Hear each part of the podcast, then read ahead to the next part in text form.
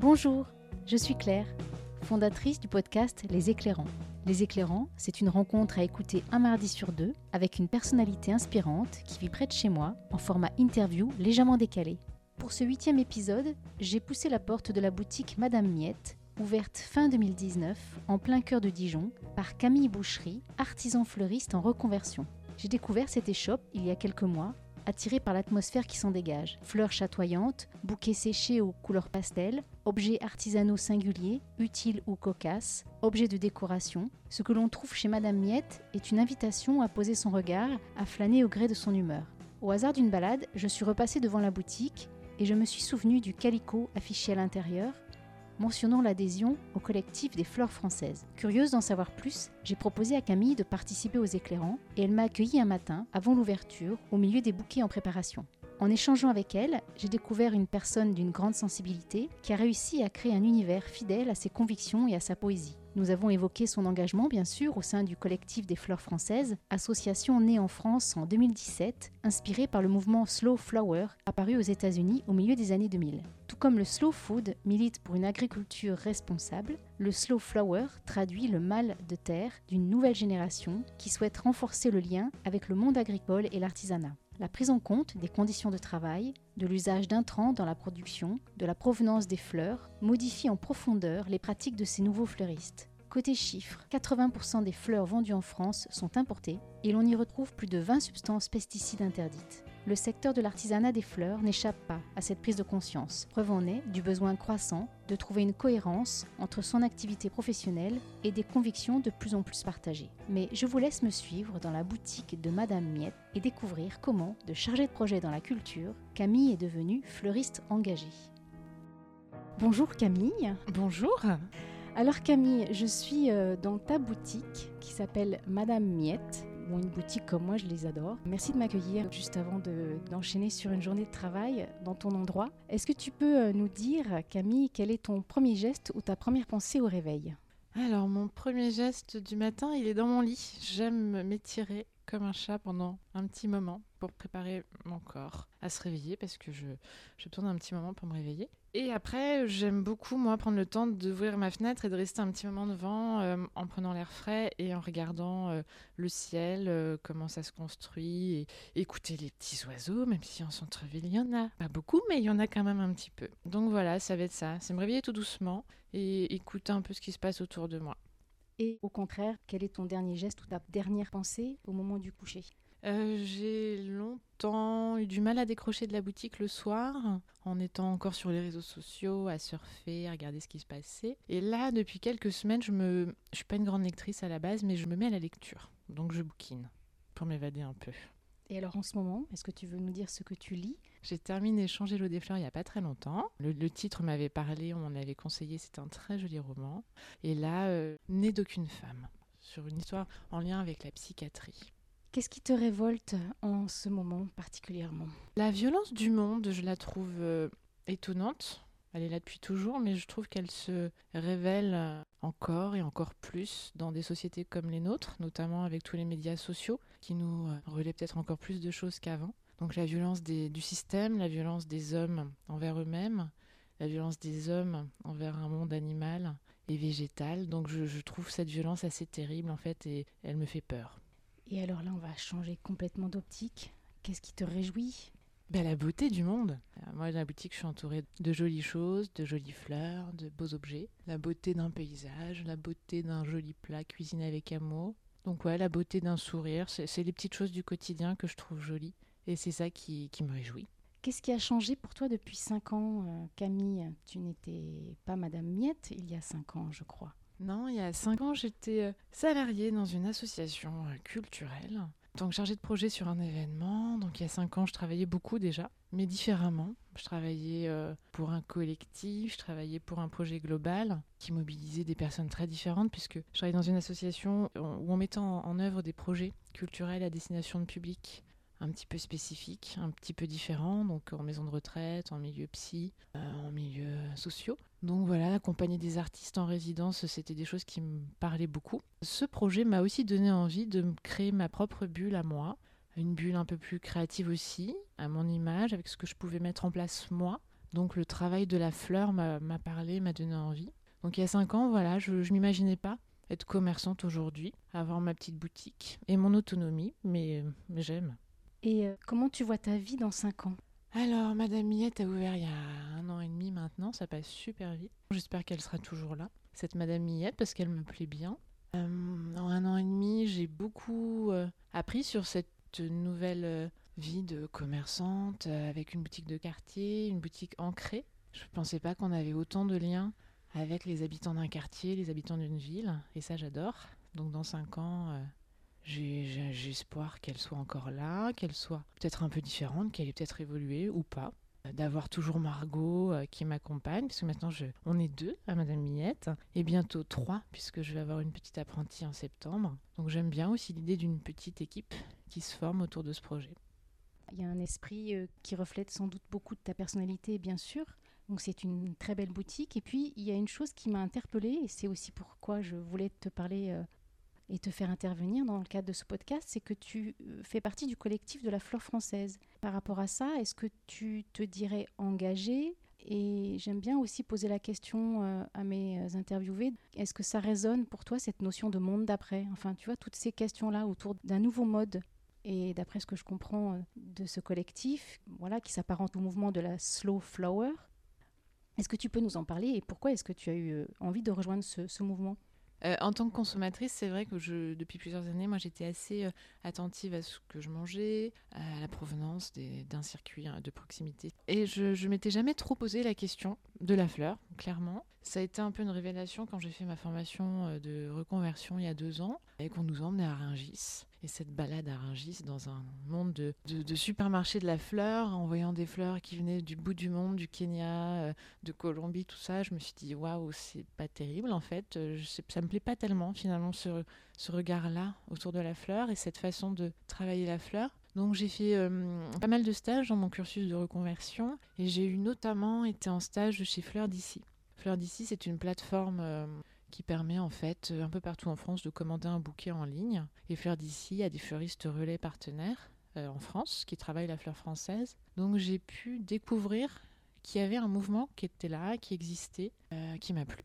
Donc voilà, de cette expérience de Fleurs d'ici, petit à petit j'ai découvert le collectif il y a à peu près un an et demi, deux ans qui a été lancé d'ailleurs par une productrice de fleurs, Hélène Taquet, qui est basée dans le nord de la France et qui s'est associée avec d'autres fleuristes. Parce que le collectif de la fleur française, il est ça qui est chouette dans ce projet, c'est qu'il regroupe à la fois des producteurs qui ont un, regard sur ce qui se passe, sur le fait que la production en France, elle s'est cassée la gueule il y a pas mal d'années, mais qu'aujourd'hui il y a plein de nouveaux euh, euh, repreneurs qui sont là et qui ont envie de mettre en place quelque chose. Mais on voit que des roses françaises, malheureusement, bah, il n'y en a plus parce que les prix ne euh, sont pas du tout compétitifs avec des roses qui viennent du Kenya. Et qu'on achète 2,90€ euh, les 10 roses, on se dit que, humainement parlant, derrière tout ça, il y a quelque chose de louche. Donc il n'y a plus de production de roses, il n'y a plus de production d'œillets, il y a plein de fleurs qui disparaissent. Mais il y a aussi toute une nouvelle génération qui est là et qui a envie de se battre. Donc euh, c'est ça que je trouve chouette, c'est qu'il y a ce regard du producteur et il y a aussi toute, euh, toute une mouvance autour des fleuristes qui ont envie de défendre cette nouvelle production. Donc c'est cette association des deux corps de métier qui me paraît chouette dans ce collectif. Donc assez naturellement, quand j'ai ouvert, j'ai adhéré. Ça me paraissait logique. Donc ce qui veut dire que dans ta boutique, on va trouver des fleurs euh, locales et de saison? Alors, fleurs locales, euh, je tends à ça, mais on n'est pas dans une zone de production en Bourgogne très riche c'est pas ancré dans notre histoire. C'est pas comme en Île-de-France ou, dans le Grand Ouest ou dans le sud de la France où là, historiquement parlant, il y avait des vrais bassins de production. En Bourgogne, on a le vin, on a les charolaises, on a plein de choses, mais les fleurs sont pas historiquement trop marquées sur notre territoire. Donc localement, j'essaye. Je travaille notamment avec l'Amandine qui produit de la tisane à proximité de Dijon qui m'amène régulièrement, toutes les semaines en ce moment, quand la saison le permet, euh, des bleuets, des calenduas, euh, de l'aquilée, tout ce qu'elle a pour ses tisanes. Et ça, c'est chouette. Après, c'est des fleurs françaises, mais qui sont du coup moins locales, qui viennent en général du sud de la France, du Var et euh, d'Île-de-France. Voilà, j'ai un grossiste avec qui je travaille qui est basé à Talent, qui euh, essaie de se démener pour trouver euh, un maximum de fleurs françaises. Après, c'est vrai qu'à Dijon, on est peu de fleuristes à en demander. Donc pour lui, c'est un vrai casse-tête. C'est que faire venir des fleurs pour un ou deux groupements de fleuristes, c'est compliqué. C'est beaucoup d'argent, c'est beaucoup de logistique. Donc voilà, on voit que ça va se mettre en place. Mais localement, c'est pas si simple. Voilà, parce qu'on n'est pas dans une région qui est hyper euh, ouverte à ça pour le moment. Ça viendra sûrement. Mais pour l'instant, c'est un petit combat au quotidien quand même pour trouver des fleurs françaises. Du coup, je travaille sur la saisonnalité et euh, j'essaie de, trouver au mieux en fonction des possibles que j'ai. Tu te sens engagé dans cette démarche C'est voilà, des convictions qui rejoignent les tiennes, qui ont fini par en tout cas éveiller chez toi une prise de conscience par rapport au mode de production des fleurs à l'autre bout du monde, alors sans parler du transport, mais le fait que sans doute il y ait des, des intrants dans la production de ces fleurs et que bon, pour la santé euh, des travailleurs, euh, ça a aussi des répercussions Oui, on voit que là, au niveau des, études du collectif, déjà en France, il y a 9 fleurs sur 10 qui sont importées.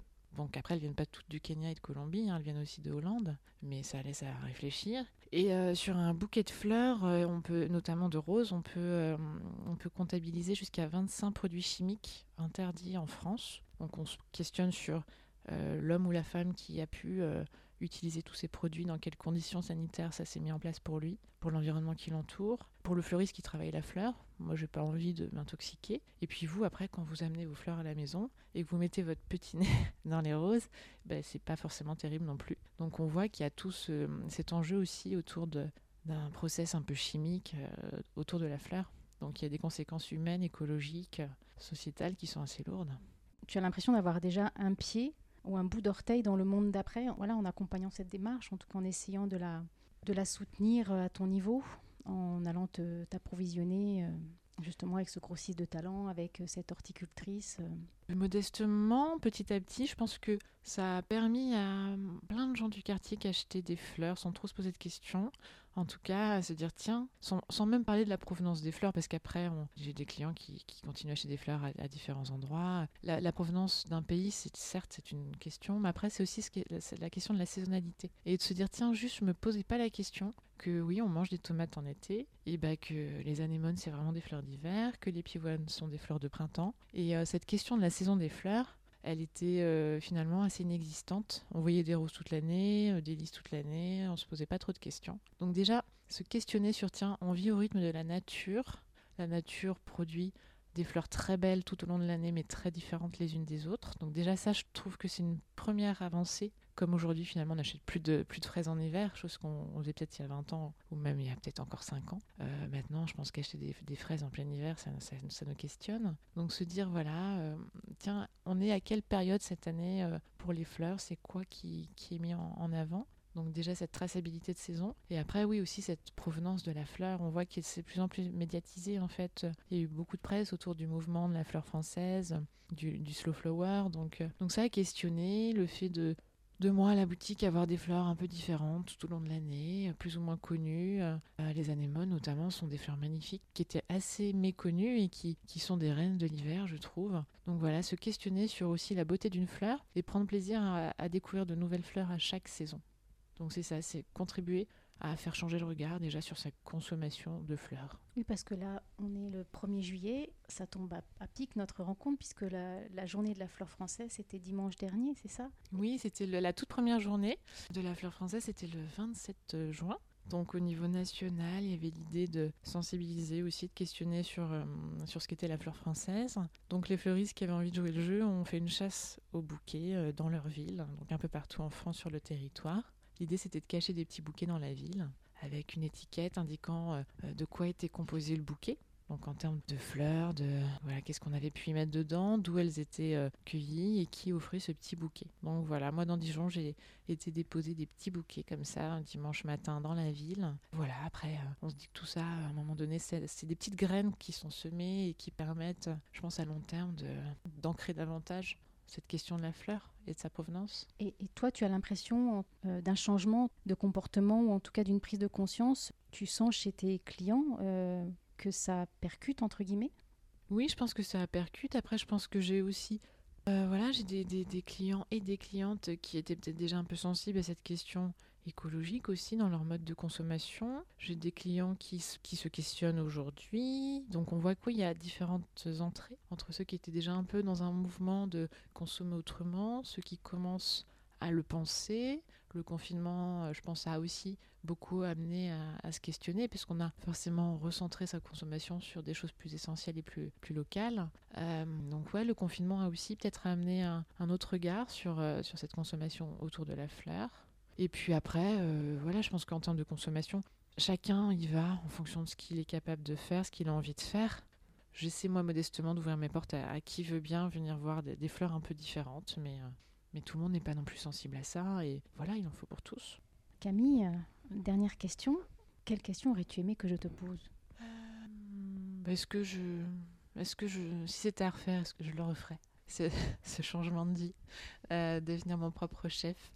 Bah oui, clairement. Et je trouve qu'aujourd'hui, se lancer dans un projet qui pour nous nous porte, c'est vraiment à, faire. Donc si certains hésitent à, se reconvertir, quel que soit le domaine, quelle que soit l'envie, le, projet, euh, il faut se faire confiance en fait. Et, et je trouve qu'on est très très bien accompagné en plus dans, dans notre pays, il y a plein de systèmes qui nous accompagnent pour nous lancer, pour nous guider, pour nous accompagner aussi bien dans, dans les montages de projets que financièrement parlant. Donc on est bien soutenu, bien accompagné. Donc euh, ouais, si c'est à refaire, je le referai euh, sans aucune hésitation. Souvent on se dit mais c'est un peu une aventure folle de, quitter un, un, emploi un peu stable pour, euh, pour se lancer vers l'inconnu. Mais je crois que quand on y croit et quand on a envie, il faut, faut y aller en fait. Moi j'ai une ultime, une ultime petite question. Madame Miette, ça t'est venu comment? Euh, je, ne sais même plus d'où ça vient.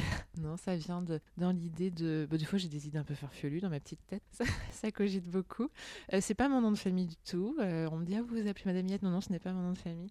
Madame Miette, c'est venu dans l'idée de. J'aime bien les petites miettes, moi, sur une table, parce que je trouve que c'est ça, ça, laisse une trace, en fait, de ce qui s'est passé. J'aimais bien l'idée de laisser des petites traces, des petites traces fleuries, des petites traces de petites choses qu'on a, qu'on a aimées, qu'on a emportées chez soi. Donc voilà, c'était comme ça que je la voyais, cette Madame Miette un, brin farfelu, mais un peu comme la boutique, je crois. Et puis l'idée de laisser une petite trace de quelque chose. C'est très joli. Merci beaucoup Camille de m'avoir reçu. Je te souhaite euh, bah, une très belle continuation. J'espère que, en effet, Madame Miette euh, sera toujours là et va rester là un, bon moment. En tout cas, merci beaucoup Camille. C'était très agréable et bonne continuation à toi. Merci Claire. Bonne journée. À, bientôt. Et voilà, c'est fini. Pour en savoir plus sur Madame Miette, vous pouvez visiter sa page Facebook et son compte Instagram. Et si vous avez envie de creuser le sujet, allez sur le site collectif de la fleurfrançaise.com. Si vous avez aimé ce podcast, n'hésitez pas à vous abonner pour ne rater aucun épisode et n'hésitez pas aussi à le partager. Vous pouvez le retrouver sur les plateformes d'Apple Podcast, Podcast Addict, Spotify et Deezer, ainsi que sur mon site internet alterculture.fr. Et pour le prochain épisode, on reste dans la nature et on va se balader dans un verger conservatoire.